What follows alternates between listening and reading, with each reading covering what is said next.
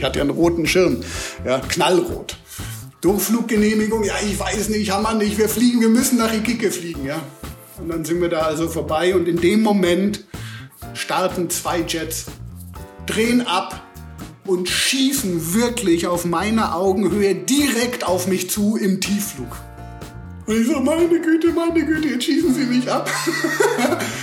und schießen dann quasi vor mir senkrecht mit Afterburner, schießen sie senkrecht weg und drehen ab.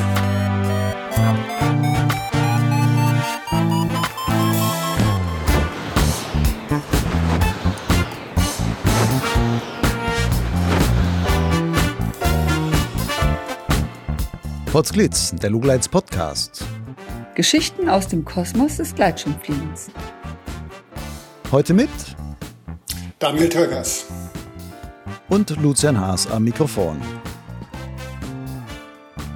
Es gibt vermutlich nur wenige Sportler, die es in ihrem Leben schaffen, in mehreren ganz unterschiedlichen Disziplinen bis in die Weltspitze aufzusteigen. Der Deutsche Daniel Türkers ist einer davon. 2002 nahm er bei den Olympischen Spielen in Salt Lake City teil, damals als Snowboarder in der Halfpipe. Heute gehört der 46-Jährige der deutschen Gleitschirm-Nationalmannschaft an und steht aktuell auf Platz 15 in der Weltrangliste. Daniel verbindet in seinem Leben noch andere Welten miteinander. Neben diversen Jobs in der Autoindustrie hat er auch schon drei Jahre lang als Vertriebsleiter des Gleitschirmherstellers Swing gearbeitet. Dabei hat er einige interessante Einsichten in die Branche gewonnen. Von all dem und noch mehr erzählt Daniel in dieser 78. Folge von Potsglitz. Es geht unter anderem darum, wie er neben dem Snowboarden zum Gleitschirmfliegen kam und sich hier noch lange nicht am Ende seiner Entwicklung sieht. Daniel gibt Einblicke in das zuweilen schwierige Verhältnis von Gleitschirmherstellern mit den Piloten als Endkunden wir sprechen über das Thema Nachhaltigkeit und warum Daniel zum Beispiel für alle seine Flugzeugflüge, auch zu Gleitschirmwettkämpfen, eine CO2-Kompensation zahlt. Zudem gibt er Tipps, warum man sich als Gleitschirmpilot der Wettbewerbsfliegerei nicht verschließen sollte und welche Skills dafür die wichtigsten sind, damit Sicherheit an oberster Stelle steht. Darüber hinaus hat er so einige memorable Flugerlebnisse auf Lager. Wenn dir Potsglitz gefällt, dann unterstütze doch meine Arbeit an diesem Podcast als Förderer. Wie das ganz einfach und ohne jede Verpflichtung möglich ist, das erfährst du auf der Website meines Blogs Lugleits und zwar dort auf der Seite Förder. Daniel, sollte Gleitschirmfliegen olympisch werden? Das ist eine gute Frage zum Anfang. Es hat ja Vor- und Nachteile, sage ich mal. Warum nicht? Wobei gerade jetzt, ähm, wo sich Olympia, Peking aktuell, ja, wie das so war und kontrovers, hm,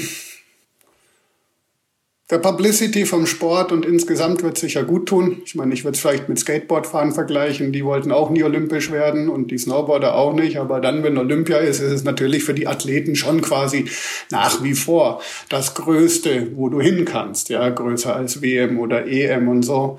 Ähm, das Konstrukt Olympia, wie es aktuell ist und wo es stattfindet etc. und die Politik drumherum kann man kontrovers diskutieren. Du hast ja selber auch Olympia-Erfahrung. Du warst 2002 in Salt Lake City, damals allerdings als Snowboarder. Hast du da noch gute Erinnerungen dran? Ich habe gemischte Erinnerungen. Ähm, insofern, dass es natürlich schon mein großes Ziel war. Ach, damals, ich bin Snowboard Halfpipe gefahren und dann bin ich auch, habe ich quasi vier Jahre lang die World Cup Tour mitgemacht während meines Studiums, während meines Maschinenbaustudiums. Okay, die ersten ein, zwei Jahre habe ich, das erste Jahr habe ich noch im Auto gewohnt im Winter. Das war schon ein bisschen heavy, aber ich wollte halt unbedingt Snowboarden und Snowboarden war damals für mich als armer Student dann auch plötzlich das Ticket, die Welt zu sehen. Und so hat sich das halt entwickelt mit Sponsoren und Verband und dann bezahlte Reisen etc. Natürlich war 98 war es schon relativ knapp, war ja Nagano, das erste Mal olympisch. Ich war auch zweimal in Japan auf Snowboard-Weltcups. Es war natürlich schon cool als Student mit Reisefieber und dem Drang, die Welt zu sehen. Und dann habe ich mich tatsächlich relativ knapp im allerletzten Wettbewerb, im allerletzten möglichen Run qualifiziert.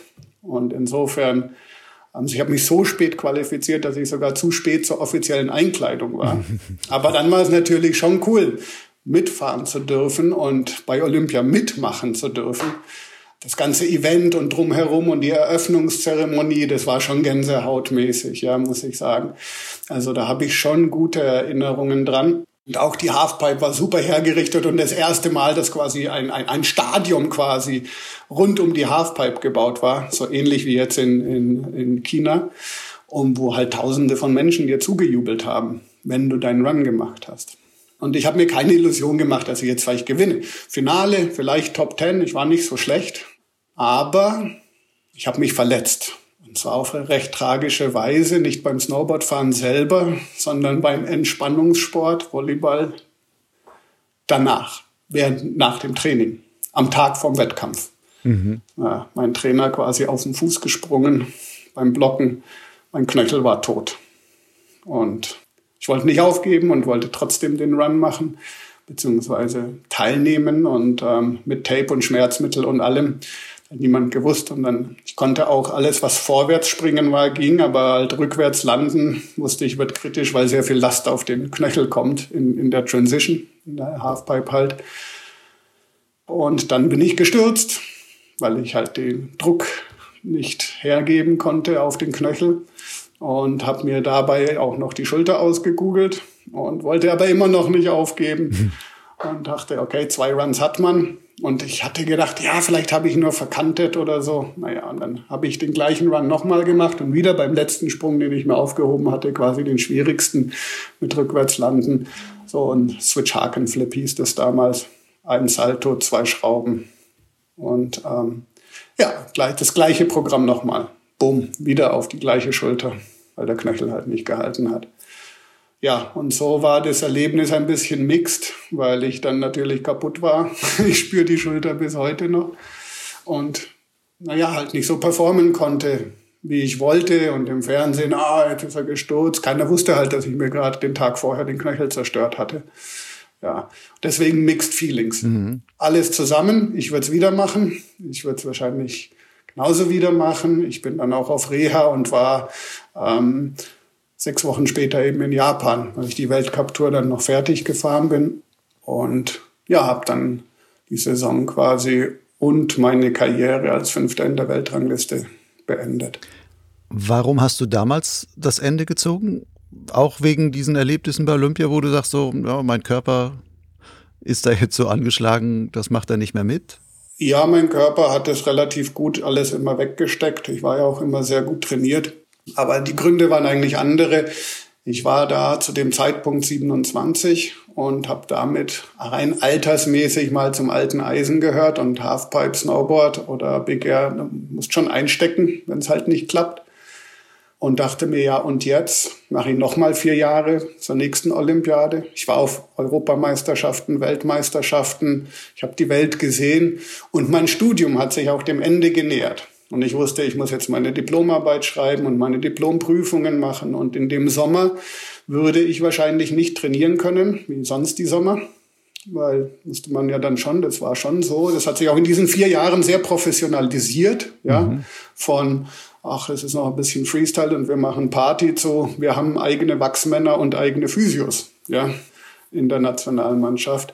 Und mir war klar, wenn ich nicht weiter trainiere, auch im Sommer, dann kann ich mein Niveau nicht halten oder besser werden und dann noch zusammen mit Studium beenden und das Ganze insgesamt habe ich gesagt, okay, eigentlich ist jetzt ein guter Zeitpunkt aufzuhören, kann ich mir ein Studium finishen und das Kapitel abschließen quasi. Okay. Und dann kam als Ersatz das Gleitschirmfliegen. Es kam sogar schon währenddessen. Also ich habe ja 97 angefangen, also zum Zeitpunkt Okay, also 2002 war Olympia, 97, also fünf Jahre vorher hast du auch schon parallel zum Snowboarden hast du immer Gleitschirmfliegen gemacht. Ja, und ich habe ihn tatsächlich auch oft mitgehabt, also zumindest auf den europäischen Wettbewerben und habe halt so auch die ganzen Alpen gesehen von Ost nach West und hatte oft meinen Schirm mit tatsächlich und habe da auch schöne Erlebnisse gehabt. Vormittag Snowboarden oder sogar Powdern gehen in Davos, dann Spielzeug wechseln mit dem Schirm raus, fliegen gehen, auch dann schon im Frühjahr immer Thermik fliegen. Oder auch nur abends ein Abgleiter, kann ich mich erinnern, alle sind angestanden, um mit dem Lift wieder runterzufahren, weil unten kein Schnee war. ich bin halt runtergeflogen und war halt eine halbe Stunde vor allen anderen wieder da. Wie warst du zum Gleitschirmfliegen gekommen? Einfach weil du eh in den Bergen warst vom Snowboarden her und dann hast du gesagt, das wäre auch noch was oder du hast sie da fliegen sehen oder erzähl mal. Fliegen hat mir schon immer Spaß gemacht, irgendwie. Also deswegen auch im Snowboard habe ich mich ja nicht um Stangen oben, sondern ich wollte fliegen. Also bin ich Halfpipe gefahren und Big Air gefahren und ich war schon Windsurfer und Skateboardfahrer und auch da hat mir das Springen und die Schanzen immer am meisten Spaß gemacht. Und ich bin vorher ja von klein auf auch durch meine Eltern Ski gefahren. Ähm, und bevor ich auf Snowboard geswitcht bin. Und da sind wir immer an Kössen vorbeigefahren zu unserem Wohnwagen, den wir da hatten, immer auf der Steinplatte, also auf der österreichischen Seite in Weidring.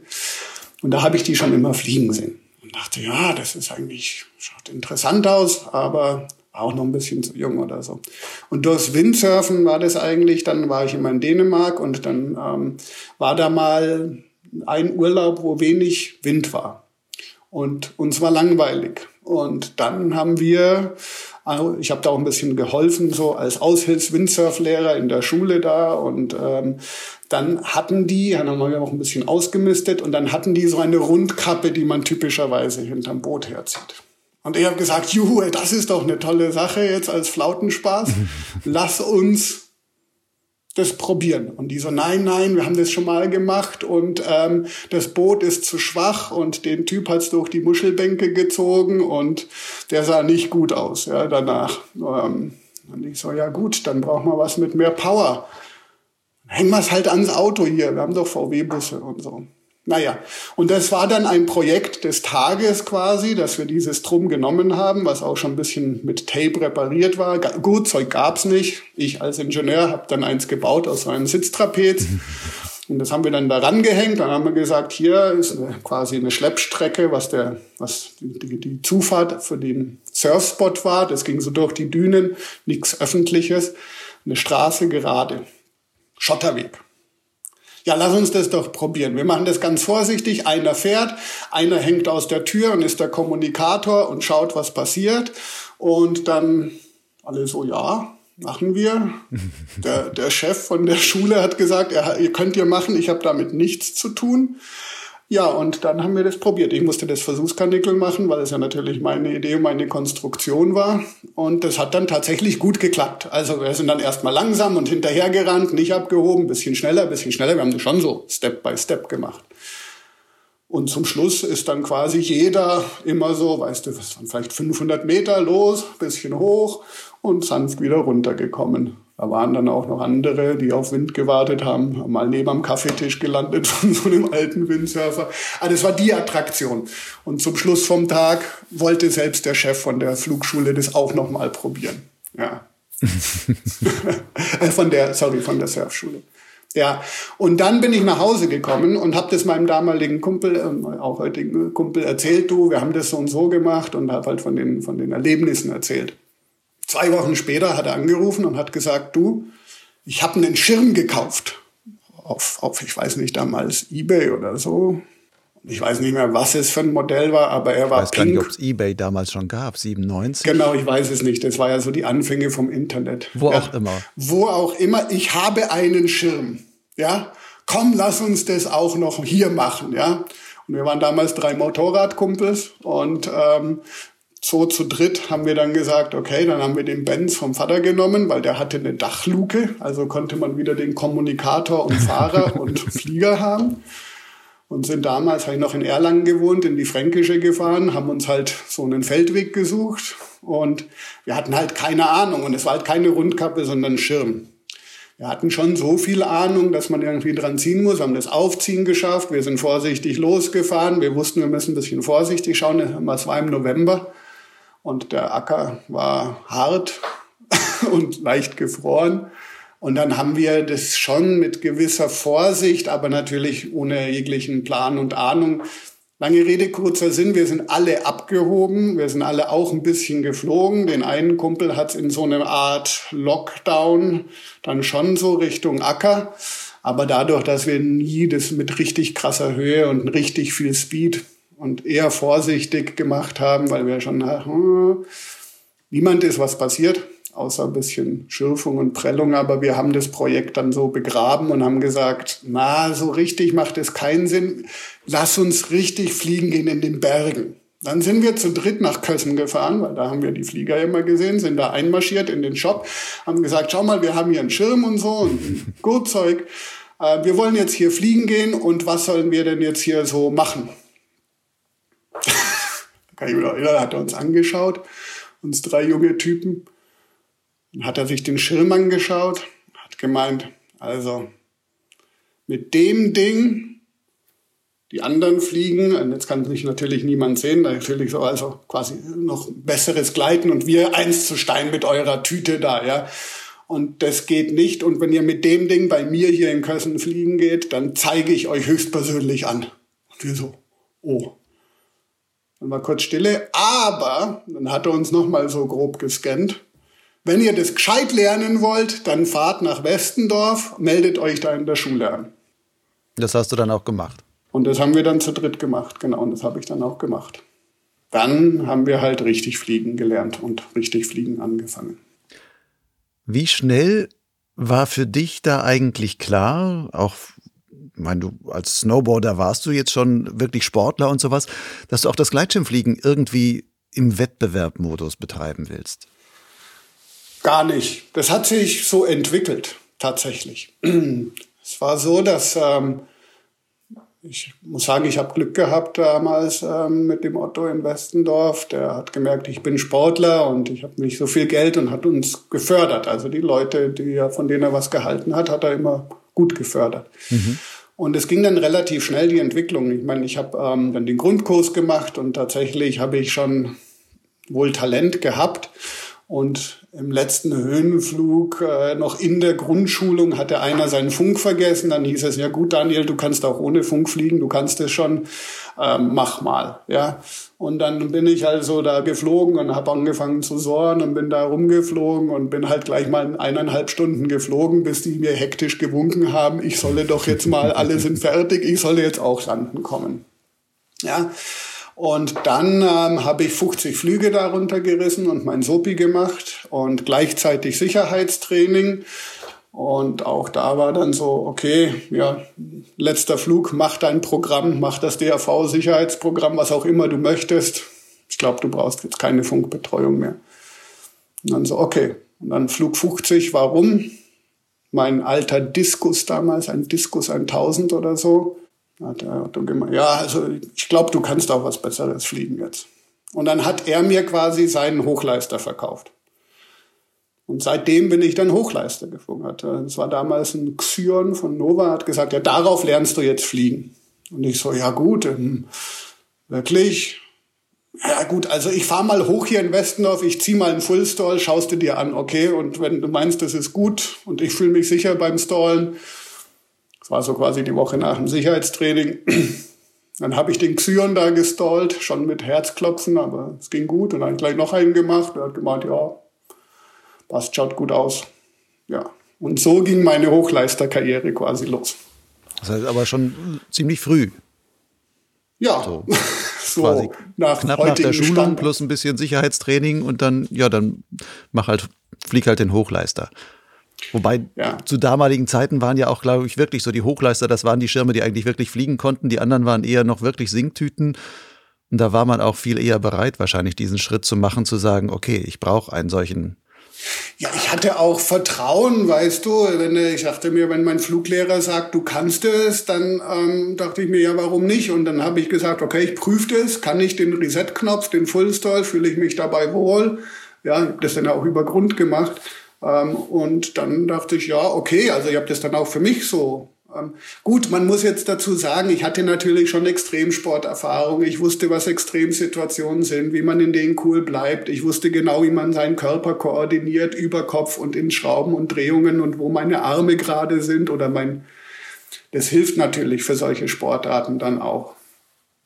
Und dann hat sich das so entwickelt, dass wir halt ähm, angefangen haben und dann Spiralen und Satz und Wingovers. Satz kamen da gerade auf, ähm, so dass man halt quasi Spaß unterm Schirm hatte, aber gleichzeitig war schon immer so das Bestreben, ah ja, hast du schon im Pinzgau so von Westendorf aus oder so und wieder zurück. Ja. Nein, und wo muss man da lang fliegen und zack. Und so hat sich das ein bisschen entwickelt mit dem Streckenfliegen. Nun bist du ja heute Wettbewerbsflieger von ähm, also deutsche Nationalmannschaft, machst diese großen Strecken. Gleichzeitig hast du gerade gesagt, okay, von dem Snowboarden her hattest du auch dieses Körpergefühl für Drehungen und sonstiges. Ähm, warum bist du nicht Akroflieger geworden? Ja, ich bin schon in gewisser Hinsicht auch Akropilot, wobei man das heutzutage eher als Freestyle-Pilot bezeichnen würde.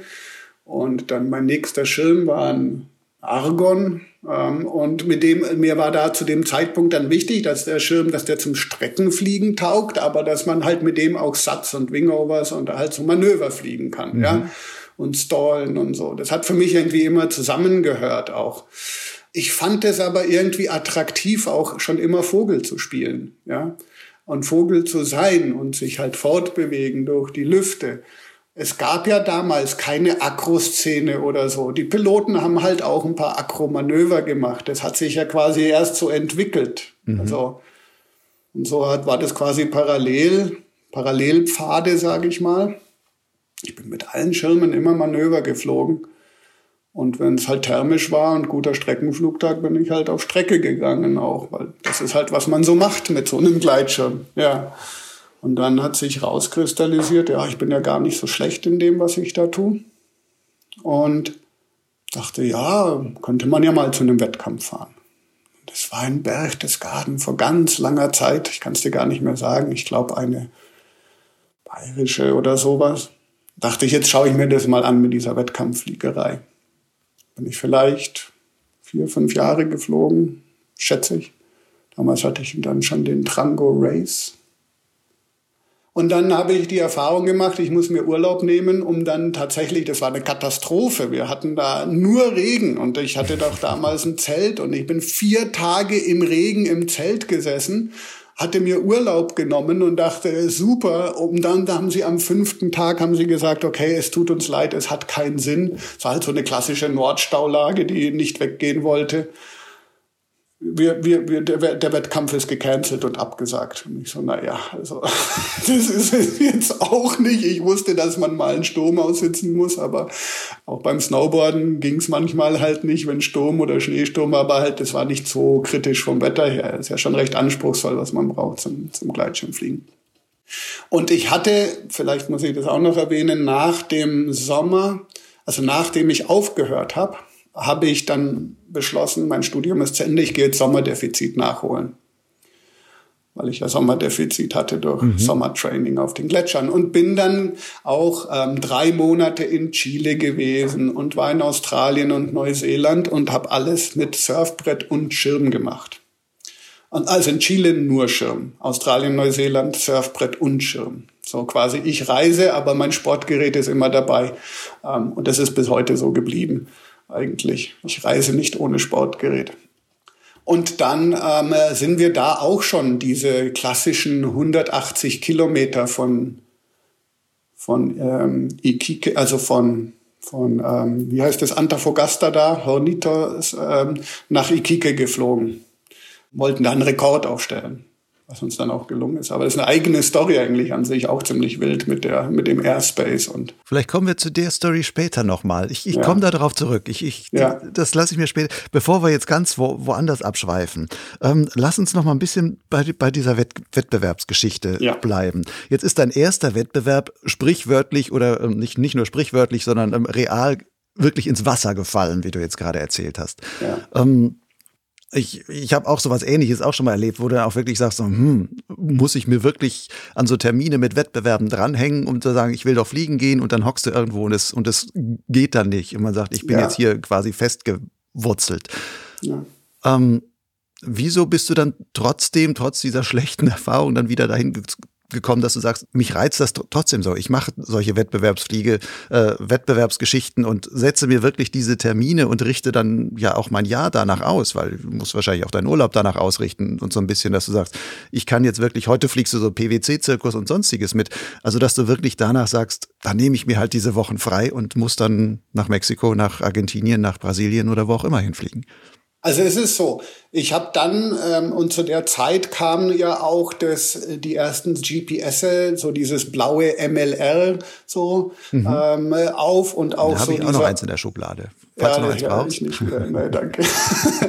ähm, und, und das war so die Zeit. Und da kam dies mit dem Online-Contests auch auf. So, wenn ich mich recht erinnere. Plus, minus, frag mich nicht, ist ja schon lange Zeit her. Und dann dachte ich, ja gut, das ist ja auch eine Art von Wettbewerb und Streckenfliegen tue ich gut. Und dann suche ich mir die schönen Tage aus und reiche halt ein paar Strecken ein. Und dann ähm, habe ich ja auch eine Art Vergleich mit anderen so, ja. Ähm, und, und dieses bisschen Wettbewerbsfeeling dabei. Ja, und das hat sich dann so entwickelt, dass ich halt plötzlich dann, ähm, ich glaube, dreimal oder so, viermal, naja, ich hatte dann eine Phase, wo ich das dann sehr intensiv betrieben habe und halt mehrfach deutscher Meister war.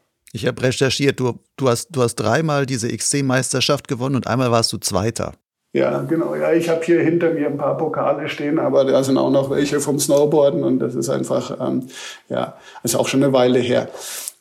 Und das habe ich dann, und, und da war ich ja quasi so ein bisschen, manche haben gesagt, der, der, der deutsche Streckenguru, ich habe der Reieke aufgemacht aus Garmisch, die dann auch meinen Namen plötzlich anscheinend getragen haben. Das Türkers-Dreieck. Dreieck, so. Genau, ja. Und ähm, das war dann so Dreiecksfliegerei war mein Ding. Am Anfang One-Way, habe festgestellt, One-Way, ich wollte unbedingt nach Italien zum Koma See fliegen vom Brauneck, was ich auch fast geschafft habe, aber da am Maloja-Pass musste ich umdrehen und dann musste ich halt lang zurücktrempen und zwischendrin übernachten und am nächsten Tag dann zurückfliegen, den Rest, ja. Hab, äh, da ich nicht so, nee, lieber Dreiecke, ja, Dreiecke oder da landet man daheim und es gibt die meisten Punkte oder landet zumindest in der Nähe, wo man losgeflogen ist. Weil es ja immer der, der zweite Teil vom Abenteuer war ja immer dann nach Hause kommen. Dann. Ja, wo ich mich phasenweise auch mehr gefürchtet habe als in der Luft beim, beim Treffen. Und dann ähm, kam, da hatte ich auch Swing dann schon als Sponsor und so. Und dann war ich auch irgendwie, dachte ich, okay, was jetzt soll ich zum achten Mal deutscher Meister werden? Wie lange mache ich das jetzt noch weiter? Ja, ich meine, dann ähm, Spikeboden wieder das Gleiche. Damals war Spikeboden aktueller als Grente. Jetzt könnte ich mir das doch noch mal anschauen. Und das war ziemlich genau vor zehn Jahren haben wir gesagt, komm, wir könnten noch zu meiner Frau, habe ich dann gesagt, du, die fliegt auch. Ähm, und, und wir könnten noch einen Fliegerurlaub machen. Statt mal einem Kite-Urlaub machen wir jetzt mal einen Fliegerurlaub. Mhm. Und sind nach Valle de Bravo nach Mexiko. Und da bin ich dann den ersten Wettkampf geflogen, so mit, weißt du, plötzlich bin ich nicht allein der Lonesome Eagle, sondern halt mit 100, 150 Piloten. Und es gibt einen vorgegebenen Task und den musst du abfliegen, den Wendepunkt. Kannst nicht sagen, ach, das mache ich jetzt länger oder kürzer. Und das habe ich festgestellt, das macht richtig Spaß, ja, mit denen coole Community, Racen und ich war auch nicht so schlecht. Ich glaube, ich bin da in die Top Ten geflogen. Und dann dachte ich, okay, das ist ja voll geil, macht richtig Spaß. Und gleichzeitig, ähm, dann kamen auch die Kinder und dann wurde das schwierig mit der Flexibilität, weil es wird ja schon bewertet beim Online-Contest, wie flexibel bist du von der Arbeit her. Kannst du die guten Tage ausrücken, die Big Days? Kannst du da hinfahren? Bist du willens, da hinzufahren? Wo auch immer die großen Strecken geflogen werden. Ähm, dachte ich, ja gut, das ist wenigstens gut planbar. Also die Termine sind fix, das kann man planen, das ist leichter zu vereinbaren mit Familie und Beruf. Warum probiere ich das nicht mal? Ja, und zehn Jahre später oder ein paar Jahre später, jetzt sind wir zehn Jahre später, Nationalmannschaft und Weltcups und Weltmeisterschaften und aktuell 14. Weltrangliste. Jetzt hast du gesagt, okay, diese XC-Flieger, die müssen, wird ja, die Wertungslisten orientieren sich ja auch ein bisschen danach, wer die Zeit hat und wer sich Zeit nehmen kann und sowas. Wenn du jetzt aber so einen internationalen Wettbewerbszirkus mitfliegst und PwC fliegst und sowas, sortiert sich das ja vielleicht auch ein bisschen danach, wer kann sich das überhaupt leisten? Man fliegt immer weit weg, also ist meistens irgendwo international und dann auch so letzten Endes auch immer viel Urlaub haben, weil so ein PwC dauert immer mindestens eine Woche und mit Anreise und sonstigen, da bist du ja wahrscheinlich allein für den Wettbewerbszirkus mindestens vier Wochen im Jahr, wenn nicht mehr, unterwegs. Ja, also ich habe das dann so gemacht, ähm, gerade als die Kinder klein waren, habe ich mal vier, fünf Jahre keine PwCs gemacht und bin nirgendwo hingefahren. Ich habe halt hier die deutsche Liga-Wettbewerbe in der Gegend, wo es halt nicht so aufwendig war. Die dauern ja auch nicht so lange, die sind ja nicht eine ganze Woche oder gar zwei, wie die FAI 1-Bewerbe, also Europa- und Weltmeisterschaften oder Superfinal, ist dann zehn Tage ähm, und habe das halt ein bisschen runtergeschraubt. Aber man kann ja trotzdem auch auf, sage ich mal, den German Open oder sonst wo auch ganz gute Punkte sammeln. Ja, manchmal oder Prä-PWCs, manchmal sogar bessere, als wenn du jetzt auf einen extrem hochqualifizierten, hochbesetzten Weltcup gehst. Da in die Top Ten fliegen ist schon sehr, sehr schwer. Da ist es leichter, vielleicht in die Top 5 in so einem, sag ich mal, europäischen oder Alpencup oder solchen Wettbewerben zu fliegen. Suchst du denn Wettbewerbe danach aus, wie viel Punkte du am Ende dafür vielleicht für die Weltrangliste sammeln kannst?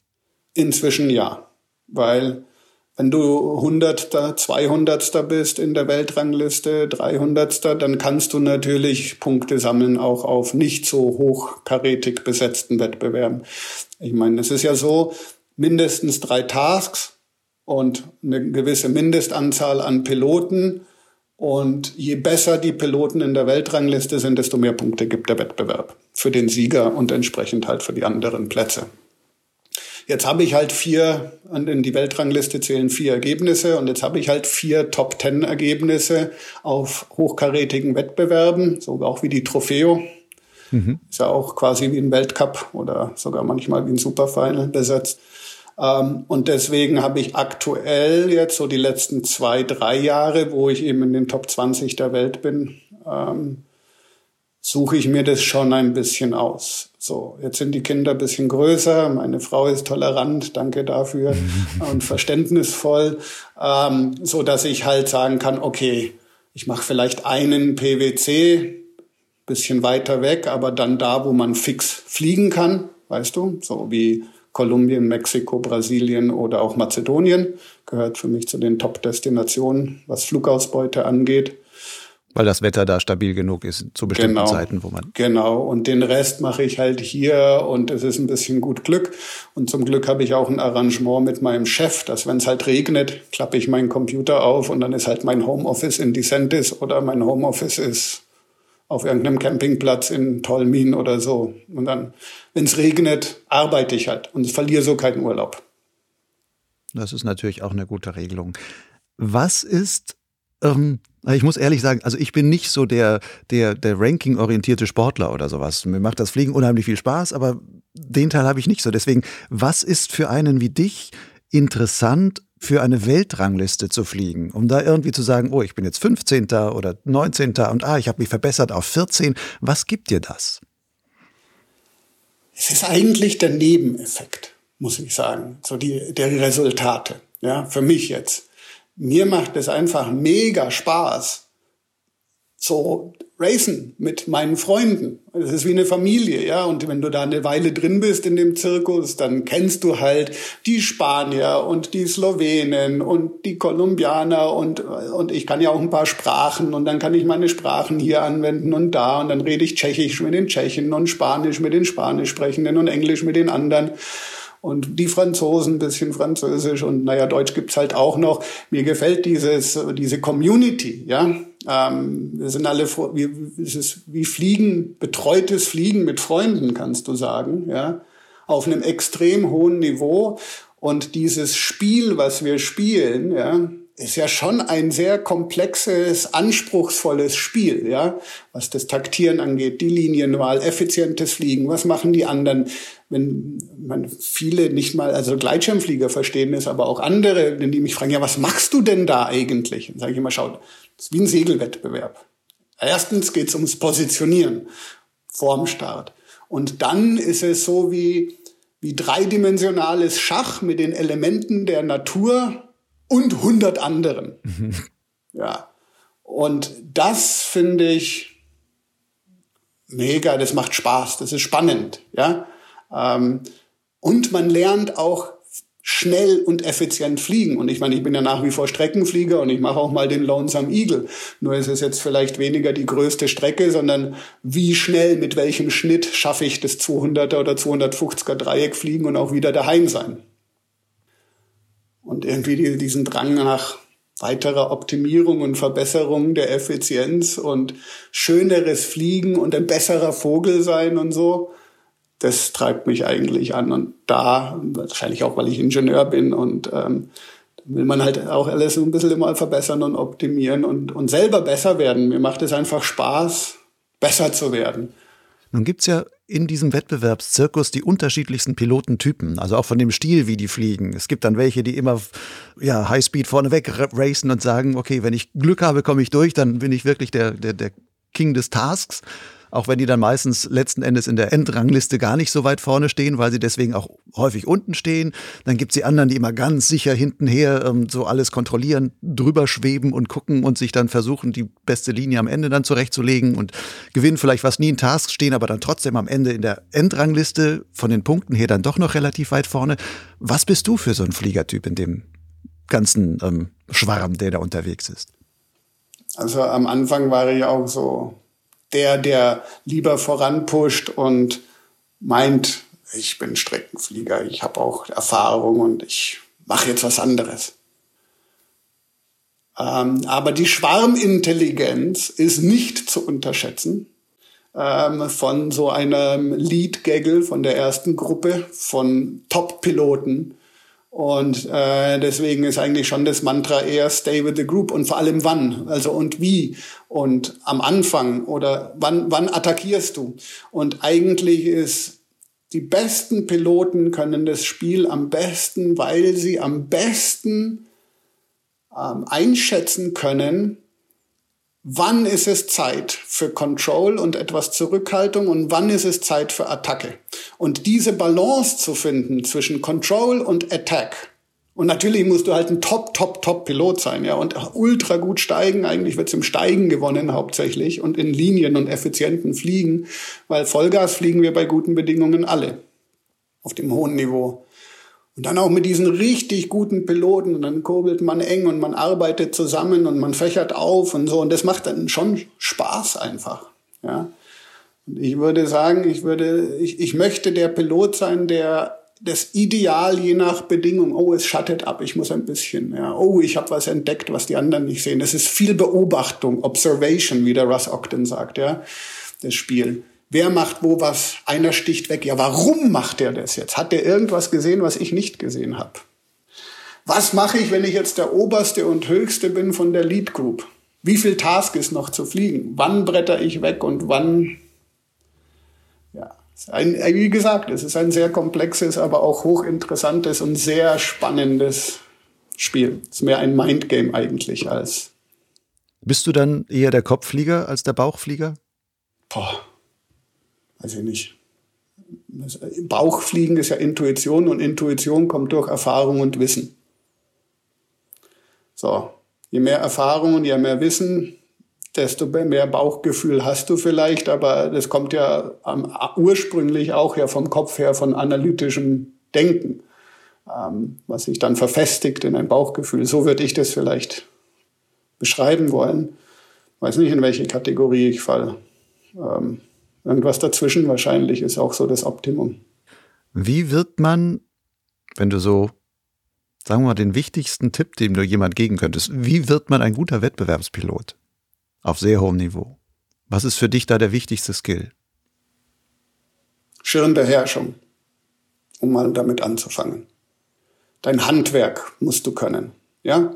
Du musst den Schirm, mit dem du fliegst, dich wohlfühlen, den ausreizen können, Stallen, Flybacks können, so dass du halt deine Reset-Knöpfe hast und Pitch Control hast. Ja, letztendlich ist ja Fliegen nichts anderes als permanente Pitch Control ähm, und den Anstellwinkel im korrekten Bereich zu halten. Das ist mal so die Basis, dass du Kapazität hast im Gehirn, um dich um den Rest zu kümmern. Taktik, Linie, was machen die anderen, beobachten ähm, und, und so die Parameter alle verarbeiten, sage ich mal. Du musst ja sehr viele Parameter die ganze Zeit verarbeiten und darauf basierend ja auch sehr schnelle Entscheidungen treffen. Also gerade auf dem höchsten Niveau geht es ja um Sekundenentscheidungen. Biege ich links oder biege ich rechts ab? Kann sein, damit bombst du out oder nicht. Jetzt hatten wir gerade in Kolumbien so einen Fall. Ja. Dachte, ich fliege mit Honorar, das ist eine safe Bank. Aber ich hätte lieber mit Baptiste fliegen sollen, weil der hat es ins Ziel geschafft und wir nicht. stand mal halt kurz einen Kilometer. War halt sehr knapp kalkuliert auch alles. Also, Schirmbeherrschung, egal welche Kategorie, ist gut. Und dann, ähm, denke ich, macht Sinn. Ähm, und das würde ich auch jedem Piloten empfehlen, auch einfach mal zum Spaß. Inzwischen gibt es ja sehr viele Einsteigerwettbewerbe von irgendwelchen Ozone Open oder BGD Weightless oder you name it und Newcomer Challenge und Junior League oder whatever. Einfach sich das mal anzuschauen, weil man lernt von guten Piloten und man hat einen schnelleren Progress. Das ist wie, wie gesagt, du hast eine Rückholung und alles Mögliche und oft auch dann Tasks, Briefing, Debriefing und ja, man lernt da einfach besser fliegen, schneller und schneller fliegen auf so einem Wettbewerb, auch durch den Austausch mit den anderen Piloten und dann einfach mal machen. Natürlich sollte man auch ein bisschen Streckenflugerfahrung haben. Ja. Und der Rest ist schon dann auch ja, man muss halt Zeit investieren, um Erfahrung zu sammeln, um dann ein guter Wettbewerbspilot zu werden, denke ich. Du hast jetzt gerade die Schirmbeherrschung an erste Stelle gestellt. Wie häufig ist dir trotz Schirmbeherrschung schon mal passiert, dass die Kiste wirklich abgegangen ist? Selten. Sehr selten. Ähm, natürlich, also vor allem in der Anfangszeit, ich bin ja auch ähm, viele Prototypen geflogen und ähm, also die Zweiliner, die wir jetzt haben, das ist, ich will jetzt nicht sagen Kindergeburtstag, aber im Vergleich zu manchen Dreiliner-Wettkampfprotos schon sehr entspannend. Und natürlich hatte ich auch ein paar Close Calls, würde ich mal sagen, aber ich habe jetzt in, in, fast 3000 Stunden und 25, wie viel? 25 Jahren Fliegen, bin ich auch ein bisschen stolz drauf, noch nie die Rettung gebraucht, obwohl ich schon auch immer mein Limit gepusht habe. Aber das ist halt, man muss halt sein Limit pushen, aber langsam. Nicht übertreiben. Verletzt hast du dich auch nie? Nee. Ja, also einmal habe ich mir einen Knöchel verstaucht, als ich über den Landeplatz gerannt bin. Ähm, schon gelandet, weißt du, mit Schirm oben bin ich in ein Loch getreten. Und einmal habe ich es beim Sorn in Australien ein bisschen übertrieben und habe einen Klapper gekriegt, bodennah. Und das hat zu ein paar Prellungen geführt. Aber jetzt keine Verletzungen, die mich ins Krankenhaus gebracht hätte oder wo ich länger daran laboriert hätte. Da war Snowboardfahren schon schlimmer. oder Motorradfahren. Fliegst du denn dann, würdest du sagen, im Vergleich auch mit anderen Wettbewerbspiloten besonders sicherheitsbewusst? Mir ist es wichtig, sicherheitsbewusst unterwegs zu sein, sagen wir es mal so. Es gibt sicher Wettbewerbspiloten, die bereit sind, ein bisschen mehr Risiko einzugehen. Aber was ist Risiko? Risiko hängt immer davon ab, wofür bist du trainiert. Und dadurch minimierst du dein Risiko. Deswegen ist es wichtig, auch was ich sagte, diese Manöver zu trainieren. Und ich tue, ich habe hunderte von Full Stalls gemacht oder Dynamic Stall to Dynamic Stall, to Dynamic Stall, schön auf Achse. Weißt du, ich weiß, was ich brauche, wo ich mich weiterentwickeln möchte und was ich auch weiterhin ähm, den, den, den, den Skill, das Skillset, was ich brauche, um safe unterwegs zu sein. Dazu gehört auch das Wetter natürlich und wo kommt der Wind her und bin ich im Lee und wie stark ist das Lee und kann ich das handhaben und wie viel Bodenabstand habe ich. Ja. Aber ich bin nicht bereit, für keinen Punkt der Welt mein Leben zu riskieren oder eine Verletzung. Weil man sich da auch ein bisschen an der Nase fassen muss, wenn man dann so im Wettkampfmode ist, ja. Oh, Achtung, ja. Ähm, hier, jetzt ist es kritisch, jetzt musst du wirklich mit allen Sinnen dabei sein und dann hast du vielleicht mal eine Phase, wo du nah am Fels bist mit wo die Thermik gerade losgeht mit vielen anderen Piloten. Das ist dann natürlich schon stressful. Ähm, da muss man dann wirklich 100 Prozent dabei sein, um das Risiko zu minimieren. Gegebenenfalls fliege ich dann aber auch weg und suche mir was anderes.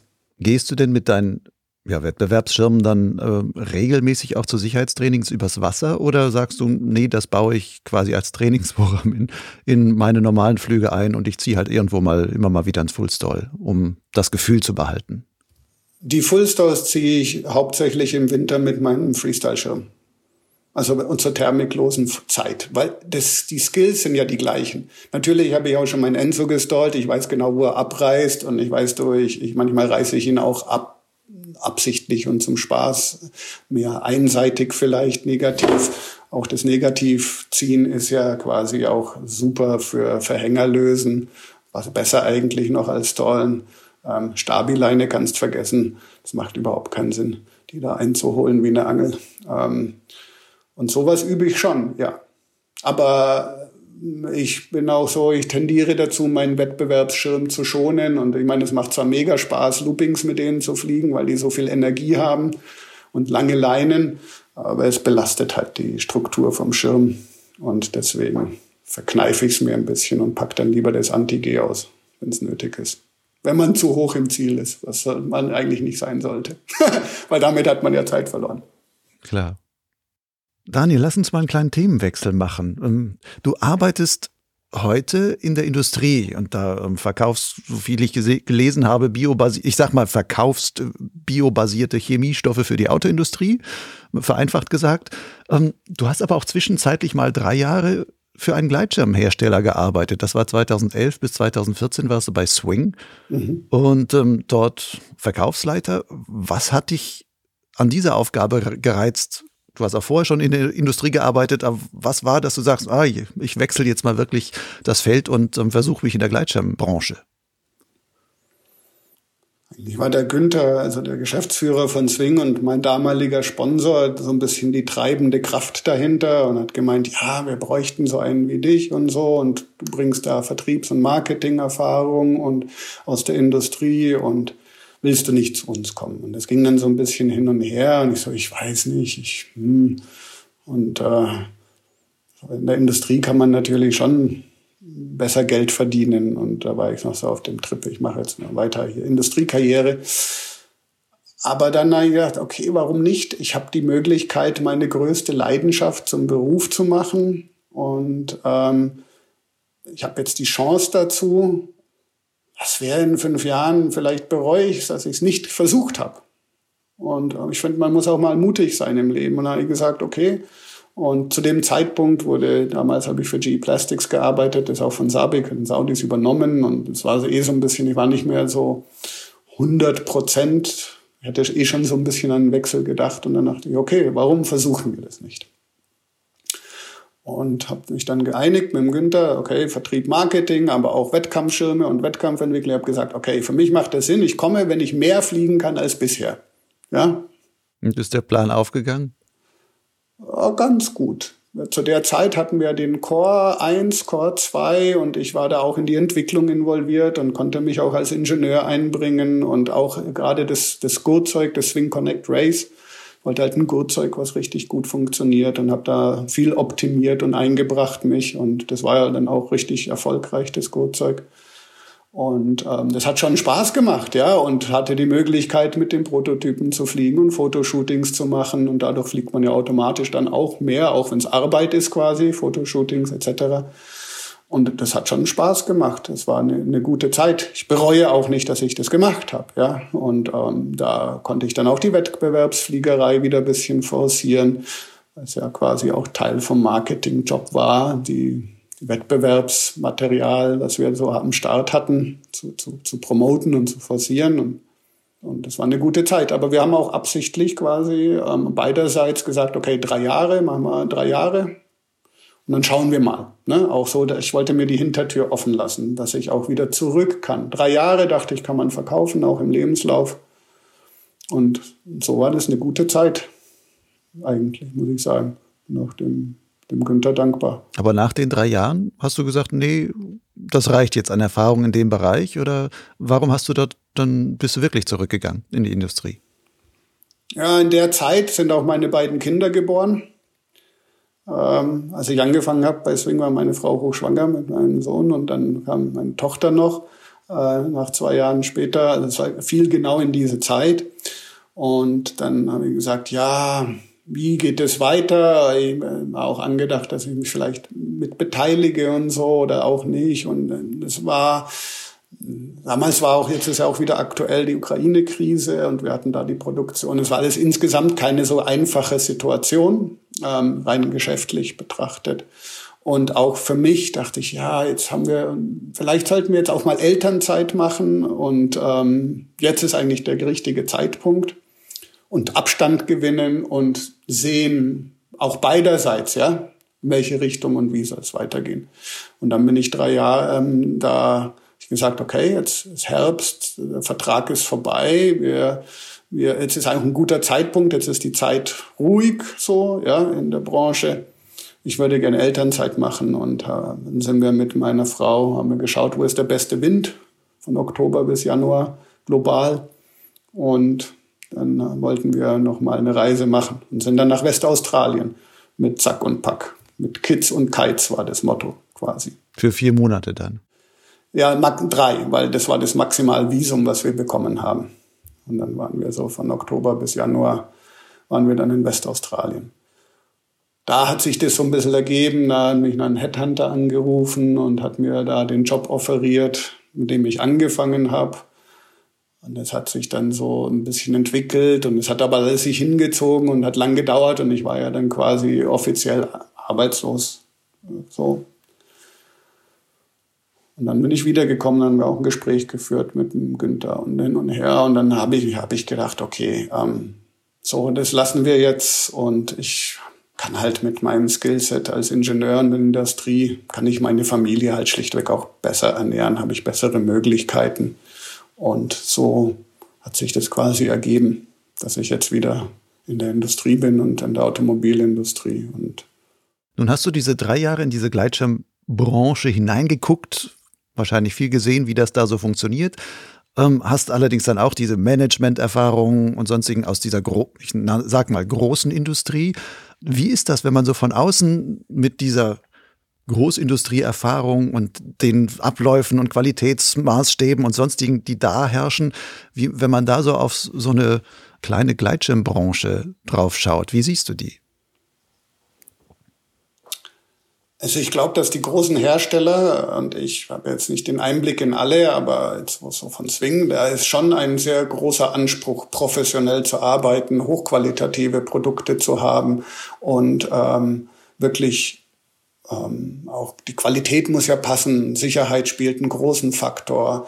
Äh, da ist schon ein sehr hoher Anspruch da an, würde ich sagen, Professionalität. Ja, ähm, wie es halt in der richtigen Firma ist. Und es ist halt auch ein sehr komplexes Umfeld, weil du ja auch da, du, du verkaufst und produzierst global, kaufst global ein. Ähm, das ist schon keine leichte Aufgabe, das ordentlich zu managen und dass du auch die richtigen Produkte hast. Ähm, allerdings Richtung Kunde, damit meine ich die Du hast ja dann ein, ein sehr komplexes B2B, also Business-to-Business Verhältnis mit den Flugschulen und Importeuren und allen. Aber du machst ja auch viel B2C, Business-to-Consumer Marketing, weil du musst ja den Piloten ansprechen. Ja, das ist schon ein sehr, sehr, sehr komplexes Umfeld eigentlich, wenn man es nimmt. Aber es ist auch ein sehr hart umkämpfter Verdrängungsmarkt. Eigentlich gibt es zu viele Hersteller und zu leicht ist es, Hersteller zu werden, auch viele kleine. Ähm, und, und das ist schon hart umkämpft. Und hm, ich will es jetzt nicht generalisieren, aber manche Flugschulen, das ist eine Katastrophe. Also deine, deine Kunden, ja. Naja, die machen das halt aus Hobby und Leidenschaft oder weil sie nichts anderes gelernt haben oder wie auch immer die Flugschulen entstanden sind. Da gibt es auch ein sehr breites Spektrum, muss ich auch sagen. Von sehr professionell zu sehr hemdsärmelig und was, wir haben eine Abmachung getroffen, oh, was, ähm, so, das, sowas habe ich nicht gekannt kundenseitig. Es wird auch mit harten Bandagen gekämpft in der Automobilindustrie, auch auf Kundenseite. Ist schon eine taffe Industrie, aber da war es dann schon auch teilweise schon ein recht hohes Level an Unprofessionalität und wenig Verlässlichkeit. Ähm, plus sehr volatil. Du hattest auch sehr viele Einflussfaktoren, die du gar nicht so richtig managen konntest. Das Wetter ist ewig schlecht, kauft natürlich keiner einen Schirm. Oder noch schlimmer, äh, diese, diese Foren sind eine Katastrophe. Ich habe mich da immer ferngehalten, dann musste ich kurz da mitmachen und jetzt halte ich mich wieder kategorisch fern weil da wird nur Nonsens verbreitet und dann hast du vielleicht eigentlich einen guten Schirm, aber dann gibt's damit einen Unfall, dann wird es gleich, natürlich ist der Schirm schuld und nie der Pilot, aber die Sicherheit hängt immer unterm Schirm und auch mit der Schirmentscheidung, welche ich treffe etc. Und bumm, verkaufst du nichts mehr. Aber du hast es überhaupt nicht unter Kontrolle. Schon recht herausfordernd, würde ich sagen, diese Branche insgesamt. Vor allem, weil du auch sagst, weil du so viel auch so nah an dem Endkunden letzten Endes bist als, als Hersteller. Ja. Und der Endkunde halt aber eigentlich, also leider muss man sagen, der Großteil einfach schlichtweg keine Ahnung hat, von was er redet. Da wird mit Halbwissen posaunt und es ist nicht fundiert und ja, da kommst du ja nicht dagegen an. Wie fühlt man sich, wenn du, ich meine, du hast damals auch Marketing gemacht, gerade wenn du sowas feststellst, dass du sagst, hey, ich muss Sachen an jemanden verkaufen, der eigentlich von dem, was er kauft, keine Ahnung hat. Ich meine, das müssen ja auch die letztendlich die Vertriebspartner diese Ahnung schaffen. Ja, manche sind aber auch sehr opportun und können oder müssen halt äh, schauen sie halt auf den Geldbeutel auch. Ähm, das ist, wie gesagt, es ist nicht einfach. Ja, und ich will das jetzt auch nicht generalisieren. Es ist, da, da gibt es ein sehr großes Spektrum, auch bei den Piloten, wie wir wissen. Manche, die sich wirklich bemühen und auskennen und sich anlernen. Ich meine, das ist ja sehr viel Wissen, was man auch braucht als guter Pilot. Und ich finde auch hier kann ich mein Kompliment dir aussprechen. Sowohl dein Blog als auch dein Podcast, das ist doch fundiert. Man merkt, dass du Wissenschaftsjournalist bist und da das fundiert hinterfragst und das ist eine gute Informationsquelle, denke ich. Fundiert, faktenbasiert, äh, unemotional was man für so eine Diskussion eigentlich bräuchte. Mhm. Ja, danke schön. Wissen. Wir müssen alle bessere Ausbildung haben, mehr Wissen, mehr uns engagieren. Gleitschirmfliegen mag ein Sport wie jeder andere sein, aber eigentlich ist es nicht, weil du musst schon viel wissen. Ist es aus deiner Sicht vielleicht zu einfach, Gleitschirm zu fliegen oder das zu lernen und bis zu dem Punkt zu kommen, zu sagen, jetzt darfst du frei fliegen? Ich finde es gut, dass es einfach ist. Das ist ja auch das Schöne dran. Allerdings ähm, das Bewusstsein, dass es einfach ist zu fliegen und das kann ja auch jeder und ich meine, wenn die Bedingungen passend sind, morgens, abends, Abgleiter, keine thermische Luft, kein, kein Wind, keine Gefahr eigentlich, ja. Aber wenn jetzt Leute, die keine Ahnung haben und auch kein Bewusstsein meinen, sie müssen jetzt in harte Thermik an einem starken Tag, fliegen auch noch ins Lee, weil sie es vielleicht gar nicht wissen, haben keine Skills am Schirm. Das, das Skillset passt nicht zu den Bedingungen, die aber unsichtbar sind, die man nur durch Wissen quasi indirekt ableiten kann. Ja, dann wird's schon kritisch natürlich oft. Ja, ähm, und das, das, äh, wenn ich das mit dem mit Surfen vergleiche, wenn die Wellen monstergroß sind und ich habe die Skills nicht, ja, dann sehe ich, die Wellen sind monstergroß und nur Deppen wagen sich dann da rein und wenn, dann schaffen sie es gar nicht weit, weil das Meer sie sofort wieder ausspuckt. Beim Fliegen siehst du nicht, wie groß die Wellen jetzt im übertragenen Sinne sind, wie anspruchsvoll die Bedingungen sind. Dafür musst du dich halt auskennen mit Wetter. Und du musst eine realistische Selbsteinschätzung haben, was ist mein Skillset habe ich meinen Schirm so unter Kontrolle, dass ich Vollgas klapper, Flybacks, negativ 180 Grad drehen. Das sind so für mich die Basic-Manöver, die jeder können sollte. Ich würde auch ein Sicherheitstraining verpflichtend machen als Teil der Ausbildung, modular. Es gibt eine Grundausbildung, es gibt eine Streckenausbildung, es gibt ähm, Sicherheitstraining oder halt Flugfähigkeitstraining vielleicht, so auch wie es in der professionellen Luftfahrt ja auch Module gibt, die man dann macht oder beim Tauchen mehr Module, bessere Ausbildung, auch für ein, ein besseres Bewusstsein, ähm, was die Leute einfach ähm, ja, auf ein höheres Pilotenlevel bringt. Und das braucht allerdings Zeit, natürlich, die ich investieren muss. Und wenn ich die nicht habe, dann muss ich aber auch für mich akzeptieren, dass ich halt nicht bei jedem Wetter und allen Bedingungen, wo andere dann die tollsten Flüge und Erlebnisse haben, äh, fliegen gehe.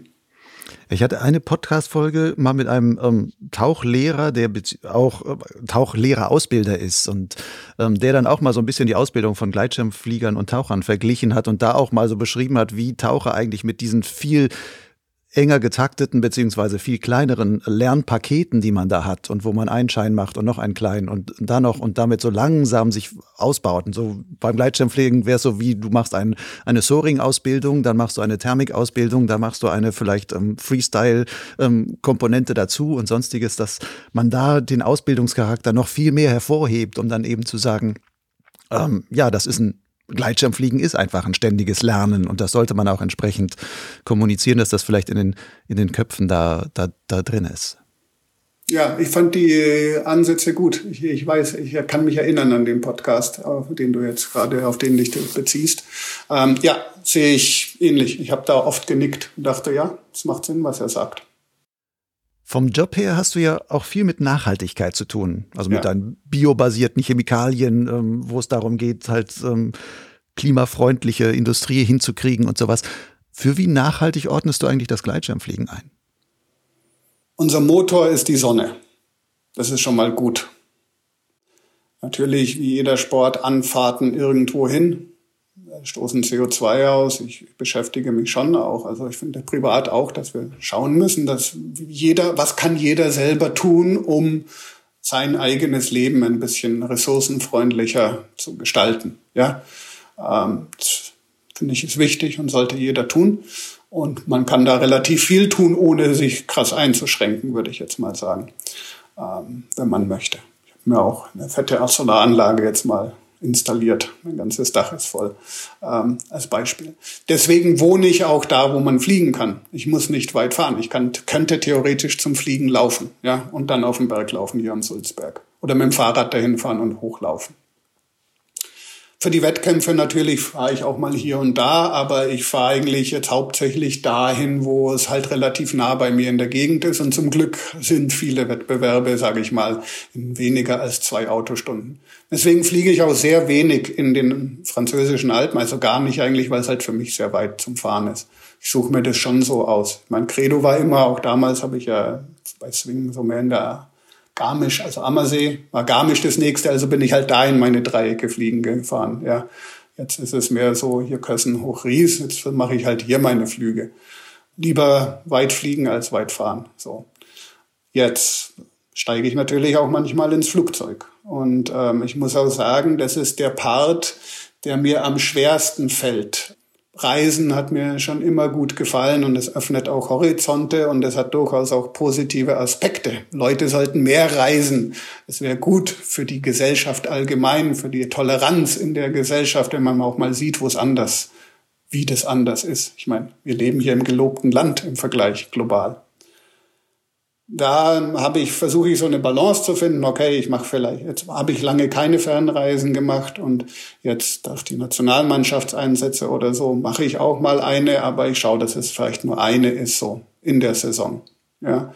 Und ich habe auch tatsächlich, das mache ich jetzt auch schon eine Weile, ich kompensiere dann mit ziemlich viel Geld sogar bei Atmosphäre oder so meine Flüge. Das heißt, damit die CO2-Emissionen irgendwie ausgeglichen werden. Also Atmosphäre macht dann Projekte, wo dann Wald genau. irgendwo angepflanzt wird oder so. Ja, mehrere, ja, die machen noch viel interessantere Projekte. Ich habe da auch eine Doku auf Arte gesehen über die und habe dann von der einen Compensate zu Atmosphäre geswitcht, dachte ich, dann spende ich mein Geld lieber denen. Und ähm, ja, und dann, hey, dann überweise ich halt ein paar hundert Euro zusätzlich zum Flug. Jetzt, wenn man sich so eine PwC also Paragliding World Cup Szene anguckt, die dann wirklich durch die Welt jetten und an den verschiedensten Stellen ähm, dann ihre Wettbewerbe machen und da immer gleich 100, 150 Piloten zusammenkommen, plus Anhang und sonstiges. Ist das in dem Rahmen auch mal ein Thema? Also wird auch darüber gesprochen oder ist das eigentlich ein Thema, wo man sagt, da machen diese, aber wahrscheinlich auch wir Gleitschirmflieger allgemein uns eigentlich viel zu wenig Gedanken drüber? Nee, es ist, denke ich, schon, je nachdem, mit wem man spricht. Ich kenne mehr Piloten, die ihre Flüge kompensieren. Und als ich gesagt habe, ich mache das, haben viele auch gesagt, oh, das ist eine gute Idee. Das schaue ich mir auch an. Ähm, für viele ist es ja auch ihr Urlaub. Ja, ich meine, andere Leute fliegen halt irgendwo in Urlaub und für mich ist es auch mein Urlaub, den ich da jetzt quasi verbringe. Ja, klar, es ist schon kontrovers äh, ein bisschen, ähm, es gibt ja viele andere Weltcup-Zirkusse und auf einem großen, ja, das ist halt auch ein Teil unseres Systems, sage ich jetzt mal, egal auf welchem Niveau, ja, ähm, in welcher Sportart meine ich, auf dem Top-Niveau. Die Skifahrer, die fahren auch hier hin und dahin und ja, schwer zu sagen, wenn man den Rest seines Lebens, ähm, weißt du, was ist meine Gesamtbilanz auch so, ja es gibt aber auch Ansätze, zum Beispiel auf den Wettbewerben, gibt es jetzt keine, jeden, es gibt ja Lunchpakete und früher gab es jeden, jeden Tag eine, eine Wasserflasche. Gibt's jetzt nicht mehr. Jetzt kriegt man eine Flasche oder man, man gar keine und sagt, okay, füll dein, hier, wir stellen Trinkwasser zur Verfügung, füll dein Camelback auf. So. manche Wettbewerbe kompensieren auch schon teilweise über die Startgebühr. Wie viel, weiß ich nicht genau. Aber es ist durchaus ein Thema, ähm, dass, dass sie sich das schon überlegen. Anderes Thema Nachhaltigkeit auch. Du jetzt mit deinem Chemieerfahrung mit biobasierten Materialien. Wäre es möglich, einen Gleitschirm nachhaltiger zu bauen, indem man auch Stoffe oder sonstiges sagt, dafür gibt es äh, biobasierte Alternativen? Ja. Es ist ja Nylon. Wir haben jetzt kein Nylon in erster Linie bei uns im Programm, aber es gibt ähm, auch Ansätze in der Industrie für Polyamid. Das ist ja, Nylon ist ja ein, ein, ein Trademark, ähm, ist ja Polyamid. Ähm, es gibt Ansätze dafür tatsächlich, ähm, dass äh, die petroleumbasierten Rohstoffe durch nachwachsende Rohstoffe zu ersetzen. Ähm, da passiert gerade sehr viel in unserer Industrie allgemein und aber auch insbesondere in der Automobilindustrie. Alle wollen was habt ihr an nachhaltigeren Materialien? Es, äh, Sustainability-Konferenz LCA, also Lifecycle Analysis werden gefragt. Ähm, der Haupttreiber aktuell im Automobil ist natürlich Stahl und Alu, die metallischen Werkstoffe. Aber da gibt's auch schon ähm, quasi CO2-neutrale, in dem dafür halt regenerative Energie benutzt wird zum, zum Stahlschmelzen. Da passiert ziemlich viel. Und ja, auch wir und die Gleitschirmindustrie können da was machen, auch was Recycling angeht. Ich meine, da gibt's ja jetzt ein paar so Projekte, nicht nur Windsäcke, sondern da gibt es ja auch einen Franzosen, glaube ich, der heißt Paracyclage. Die bauen, die nähen dann halt daraus wieder Jacken oder Rucksäcke oder sowas.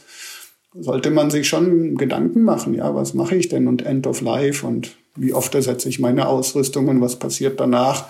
Ja, was man sich halt auch sonst so überlegt. Ich meine, ich, ich mache mir schon viel Mühe, auch von, von den Sachen der Kinder. Ich repariere viel. Mir macht es auch Spaß, Sachen zu reparieren. Möglichst die Lebensdauer, ja, ähm, zu, ver zu verlängern. Ähm, die, die, die 3R, Reuse, Recycle, Reduce. Ähm, und und äh, mache mir auch Mühe, Sachen für ganz wenig Geld halt auf eBay Kleinanzeigen einzustellen, damit die halt nochmal ein weiteres Leben haben. Rein ökonomisch, geschäftlich lohnt sich das nicht, sich da die Mühe zu machen. Was machst du mit deinen alten Schirmen? Bis jetzt finde ich immer einen Abnehmer dafür. Also ich hatte noch nie so einen alten Schirm, dass er für die Tonne war, sage ich mal meine, ich habe meine Rettung jetzt, ich hatte zwei neun Jahre alte Rettungen, die habe ich gespendet nach Kuba. Da gibt's ja den, den ähm, ich weiß jetzt gerade nicht, wie er heißt, aber der sucht immer nach Material, was noch okay ist. Und so eine Rettung geht ja auch 15 Jahre, ja, oder sogar 20. Also Hauptsache Rettung, besser Rettung, besser alte Rettung als keine Rettung. Und dann hatten die noch eineinhalb Jahre und dann habe ich das nicht ausgereizt und habe sie gespendet.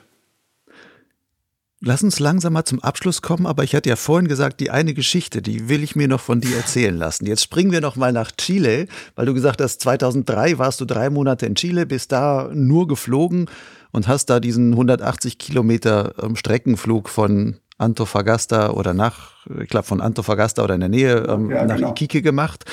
Und der war irgendwie schon was ganz Besonderes. Erzähl mal. Ja, ähm, also das war so, dass ähm, überhaupt diese drei Monate relativ zeitig in meiner Fliegerkarriere haben mir auch enorm viel gebracht, weil ich da halt sehr viele Stunden und wir haben an der Düne dann natürlich auch Full Stalls und alles. Wir haben es schon ziemlich wild getrieben, sage ich mal.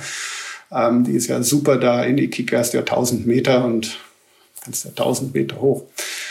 Und ich war schon früher dort, weil ich auch ähm, da einen Kumpel hatte in Santiago vom Fliegen und bin erst in Santiago geflogen und habe mich dann bewegt mit dem Überlandbus nach Antofagasta und habe dann da den Rest quasi der Reisegruppe getroffen. Und ähm, da waren zwei Freunde auch von mir dabei, die wir auch quasi, wir waren ja alle aus, aus Westendorf. Und dann ähm, hieß es, ja, wir ziehen jetzt um, da quasi von ähm, da Hornitos hieß es, glaube ich, der Ort, wo man Dünen sagen kann. Das ist alles da in der Antofagasta-Ecke.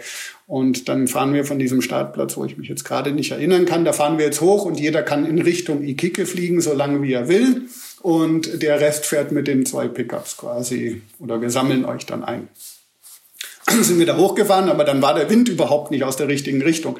Der bläst ja immer so von schräg hinten quasi Richtung Iquique. So im 45 Grad Winkel kommt ja da immer der Wind. Da mussten wir auf der anderen Seite schon mal recht abenteuerlich uns über so einen Schotterweg in so eine Steinwüste raushauen. Allein gestartet sind nur dann drei oder vier und wir sind nicht davon ausgegangen, dass wir weit fliegen. Insofern war ich auch schlecht vorbereitet. Mein GPS war der Akku leer, Trinkwasser hatte ich so gut wie keins und Funk hatte ich auch keinen, weil wir dachten, okay, wir fliegen halt ein Stück bis zur Punta Arena, was so ein kritischer kritisches Eck ist, weil man muss ja immer da so um so Puntas rumfliegen und muss dann Lee. Also Puntas sind so Sachen, die ins Meer rausreichen. Ja, so. genau, so, so. Es ist ja die, die Vorkordillere die, oder der Anden, genau, so Nasen. Und die fliegt man entlang und die schlängelt sich da so entlang, auch mit der Straße. Du hast quasi immer das Meer im Blick. Und dann hast du zur Straße, was weiß ich, irgendwas zwischen ja, paar hundert Meter bis, sagen wir mal, nicht mehr als zehn Kilometer. Und so schlängelt sich das dahin und auch meandert quasi und in der Höhe variiert es auch, sagen wir, zwischen ein paar hundert Meter über dem unteren Plateau, was zum Meer ist, bis hin zu tausend Meter. Und oben ist dann ein das Hochplateau, was zu den Hochanden geht. Da darfst du dich nicht reinblasen lassen, natürlich. Ja. Und dann ähm, war damals, das war die Argon-Zeit. Und mein Kumpel Wolfgang, der hatte den gleichen Schirm wie ich und wir, dann war noch der Fluglehrer und wir waren zu dritt und dann, der ist dann aber landen gegangen und wir zwei waren dann quasi übrig. Wir waren eh nur, glaube ich, zu viert gestartet. Und dann hieß es, ja, wir, wir fliegen noch ein Stück weiter. Und er hatte Funk und ich nicht. Und ich, wie gesagt, GPS, weil er Pass hatte ich auch, alles im Auto. Geld, pff, alles im Auto mein Koffer. und dann, äh, okay, also dann fliegen wir halt noch ein Stück. Und am Anfang sind noch so diese Autos mit uns mitgefahren. Hast du immer gesehen, so, okay, die waren halt immer so in Sichtweite, die zwei weißen Pickups mit den Schirmen drauf. Und irgendwann habe ich gesehen, die fahren weg. Da habe ich zum Wolf rübergerufen, Herr Wolf, was ist los, was ist los? Ja, ja, wir fliegen, wir fliegen nach Iquique. Ich habe denen Bescheid gesagt, wir fliegen, ja. Und ich so, oh, ja gut, dann fliegen wir. Also ich, dann war klar, wir müssen nach Iquique fliegen. Und ich war nicht von Iquique gekommen, ich wusste nicht, was auf mich zukommt. Ich wusste nur, es gibt einen Militärflughafen mit Jets, wo du eine Durchfluggenehmigung brauchst. Und ähm, das kann zum Teil weit werden zum Laufen. Und dann gibt's ja diesen Checkpoint auch, ja, der, der, für diese zollfreie Zone, das ist so, weiß nicht, 50 Kilometer vor Iquique gibt's nochmal so einen Checkpoint, du dann, das wusste ich aber alles nicht. Mhm. Okay, also fliegen wir. Und dann haben wir geschaut, dass wir immer zusammenbleiben, bisschen voraus, bisschen zurück und so. Und ähm, ich so, ja gut, dann muss ich jetzt halt fliegen. Und dann haben wir uns natürlich zusammengenommen. Ich so, ja, wann kommt diese Punta Arena, Punta Arena? Ja, und äh, also ich musste immer rüberschreien zu ihm. Und irgendwann so, ja, wir sind schon vorbei. Und ich so, ah, okay, das war die anspruchsvolle Stelle da hinten, wo es uns so gebeutelt hat, ja. Mhm. Ähm, weil du halt quasi, der Wind ist immer schräg und du musst dann halt, du kannst abkürzen über diese Nase, aber das ist manchmal nicht möglich oder du musst es weit umfliegen, aber dann kommst du zu niedrig an, um wieder hochzukommen. Das ist schon ein bisschen tricky. Ja, und so haben wir uns halt weitergearbeitet und weitergearbeitet und da ist ja nichts, da wächst nichts, ein paar verdörrte Kakteen und aber alle Farben der Steine, die du dir vorstellen kannst, von beige zu dunkelgrün zu rot, sehr beeindruckend und links immer das Meer. Und dann habe ich gesehen, oh, jetzt kommen wir zum Jetflughafen. Das war dann auch nochmal so eine Stelle, die die anspruchsvoller war mit einem größeren Sprung und dann wird's flach und niedrig. Ich so, ah, jetzt fliege ich schön niedrig, dann sehen Sie mich vielleicht nicht, aber totaler Nonsens, weil ich meine, ich hatte ja einen roten Schirm, ja, knallrot. Aber ich hatte mich nicht so getraut, so richtig hoch, ja, weil wenn dann lieber niedrig, damit ich denen nicht in die Quere komme. Durchfluggenehmigung, ja, ich weiß nicht, haben wir nicht, wir fliegen, wir müssen nach Iquique fliegen, ja. Und dann sind wir da also vorbei und in dem Moment wo wir da vorbeifliegen, starten zwei Jets, drehen ab und schießen wirklich auf meiner Augenhöhe direkt auf mich zu im Tiefflug.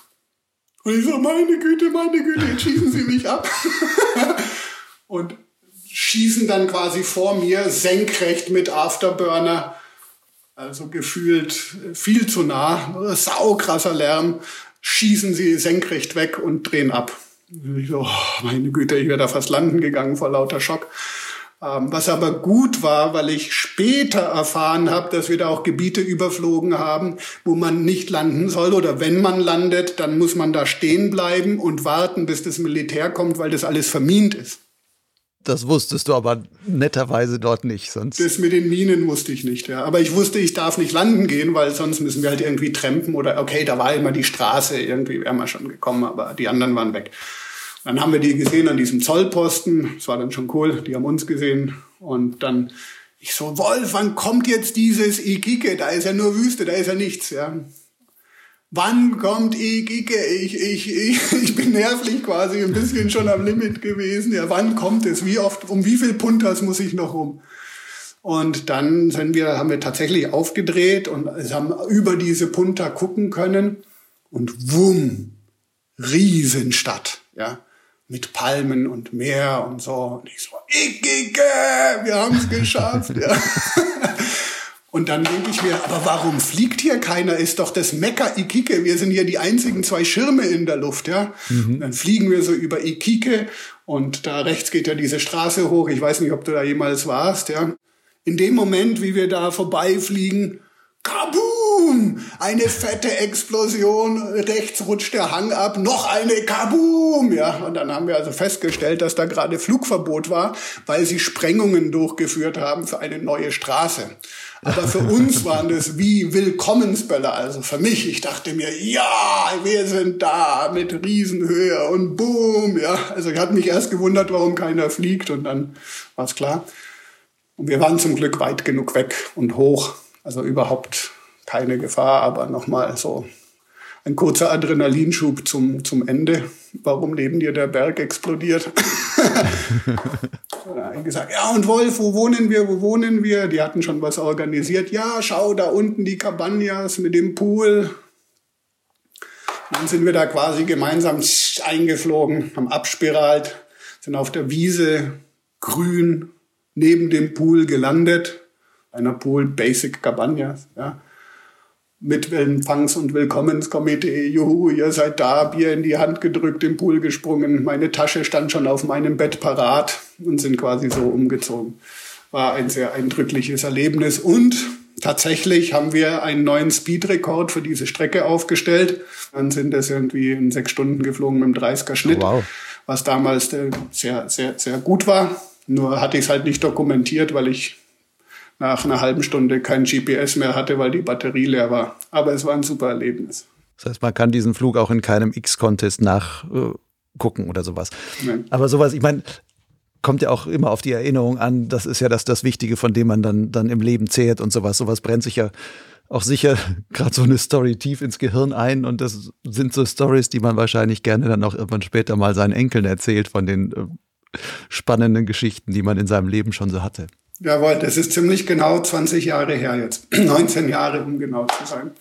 Ähm, ja, das war schon eindrücklich und hat sich eingebrannt. Hab schon noch viele andere Flüge, die eindrücklich sind und viele schöne Erlebnisse, Hochalpin, was auch immer. So ein Fliegen bringt einem ja wirklich tolle Erlebnisse. Und das Schönste am Fliegen und warum ich immer noch so süchtig bin wie am ersten Tag, wenn nicht noch schlimmer, frage ich mich manchmal. Ja. Ich glaube, es liegt daran, weil man nie auslernt und immer besser werden kann und ein immer mehr ästhetischer, vogelähnlicher, sicherer. Ich gehe auch gern Strecken fliegen und lande irgendwo ein wie ein Vogel, weißt du. Das mache ich auch alles mit meinem Enzo. Top landen hier, top landen da. Mit dem Ziel, ein besserer, ästhetischerer, schönerer, vogelähnlicherer Pilot zu sein. Ein schöner Abschluss. Daniel, ich würde vorschlagen, wir sprechen uns vielleicht in fünf Jahren nochmal. Dann frage ich dich, was du in diesen fünf Jahren noch wirklich dazugelernt hast. Vielleicht ist das auch mal ein schönes Podcast-Thema.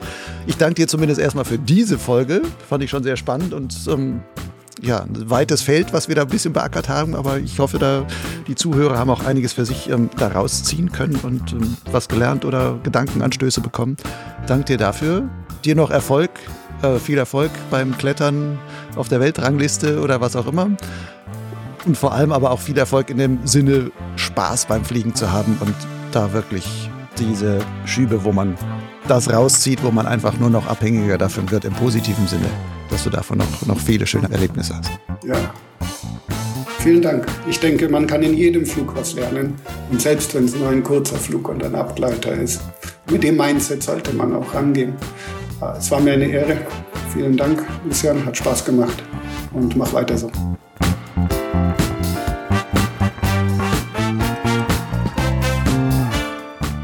Potsglitz gehört als Podcast zu meinem Gleitschirmblog Lugleitz. Dort findest du auch die Show Notes zu dieser Folge Nummer 78 mit Daniel Türkers mit einigen weiterführenden Links. Etwa zu der angesprochenen früheren Potsglitz-Folge Nummer 31 mit dem fliegenden Tauchlehrer Robbie Lötkeln über den Vergleich der Ausbildung von Tauchern und Gleitschirmpiloten. Und in Folge Nummer 13 erzählt Chris Arnu von seinem Gleitschirmprojekt auf Kuba, an das auch Daniel schon alte Rettungen gespendet hat. Lugleitz steht völlig werbefrei im Netz und zwar unter lugleitz.blogspot.com. Lugleitz schreibt sich L-U-G-L-I-D-Z. Wenn du Potsglitz für dich als wertvoll empfindest, dann empfiehl den Podcast doch weiter. Zum Beispiel mit einem guten Rating auf Apple Podcasts oder Spotify, einem Post auf Facebook oder Instagram oder am besten einfach im direkten Gespräch mit deinen Fliegerfreunden. Noch mehr könntest du Potsglitz und Lugleitz weiterhelfen, indem du meine Arbeit daran auch finanziell unterstützt, als Förderer. Die Förderregeln sind ganz einfach. Du darfst geben, so viel du willst und ganz nach deinen Vorlieben, als einmaliger oder auch wiederkehrender Förderbeitrag. Damit trägst du dazu bei, dass ich Potsglitz und Lugleitz auch in Zukunft unabhängig und werbefrei halten kann. Wenn du unsicher bist, welche Summe vielleicht angemessen wäre, dann habe ich hier einen ganz unverbindlichen Vorschlag. Wie wäre es mit einem Euro pro Podcast-Folge und zwei Euro pro Lesemonat auf Lugleitz? Selbst zusammengerechnet ist das immer noch günstiger als die Abogebühren eines klassischen Magazins. Zahlungen sind ganz einfach per PayPal oder Banküberweisung möglich. Alle nötigen Daten findest du auf meinem Blog Klugleitz und zwar dort auf der Seite Förder. Bis zum nächsten Mal. Ciao.